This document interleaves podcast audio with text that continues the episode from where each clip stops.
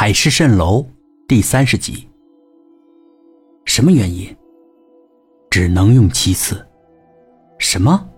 什么七次？老爸耐心的跟我解释。这个宝贝虽好，能让我们不惧外伤，身心无比的健康，但也有缺点。缺点嘛，就是这宝贝只能被我们吐出来七次。然后呢，大概是因为我们的气血不足了，不足以供养这宝贝，只好换下一代了。我瞧着老爸没有出声。对我来说，今晚就是第七次了，所以就得换你了。我现在才能够把一切告诉你。为什么没了宝贝，你就非得？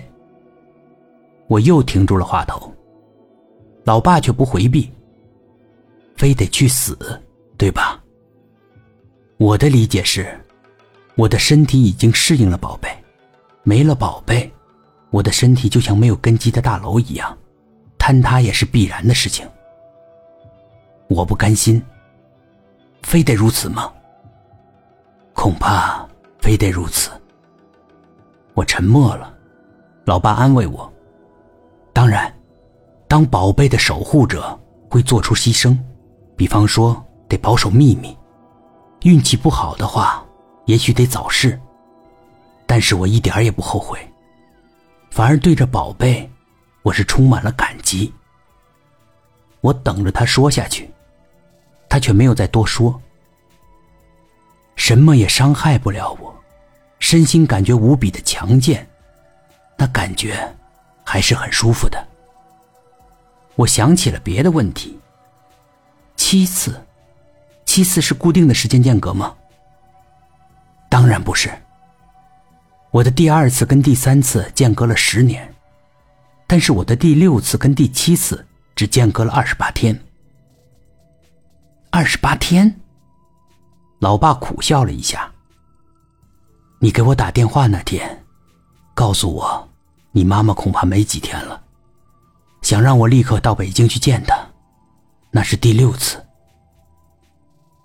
我想跟你妈妈告别，但我又得执行我的第六次任务，所以，我只好对那个未来的人开口，他帮了忙，我才能去见你妈妈，到她的梦里，去见她，跟她道别。原来老爸真的进了妈妈的梦里。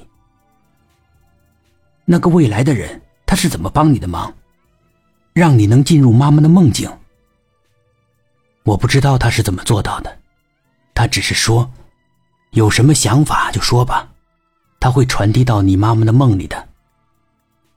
未来的人就是牛啊！未来的人为什么要穿越到现在？这一直也是我的问题。什么？我已经执行了六次任务。见到每个要回到未来的人，吐出我的宝贝之前，我都要问他这个问题。所以嘛，他们都嫌我麻烦，叫我啰嗦鬼。他们是怎么回答你的？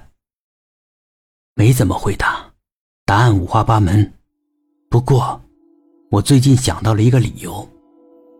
嗯，你是怎么想的？你妈妈的肿瘤给了我一点启发。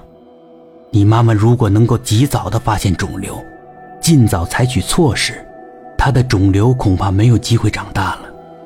嗯，这个世界也可以看成一个生命体，它有自己的肿瘤。如果不能在早期采取措施，任由发展，这肿瘤就会扩散，这个生命体也会因此消亡。未来的人穿越到现在，也就是肿瘤萌芽阶段。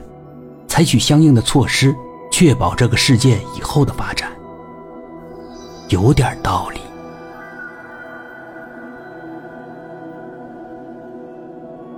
本集故事播讲完毕，点击上方的订阅，订阅不迷路。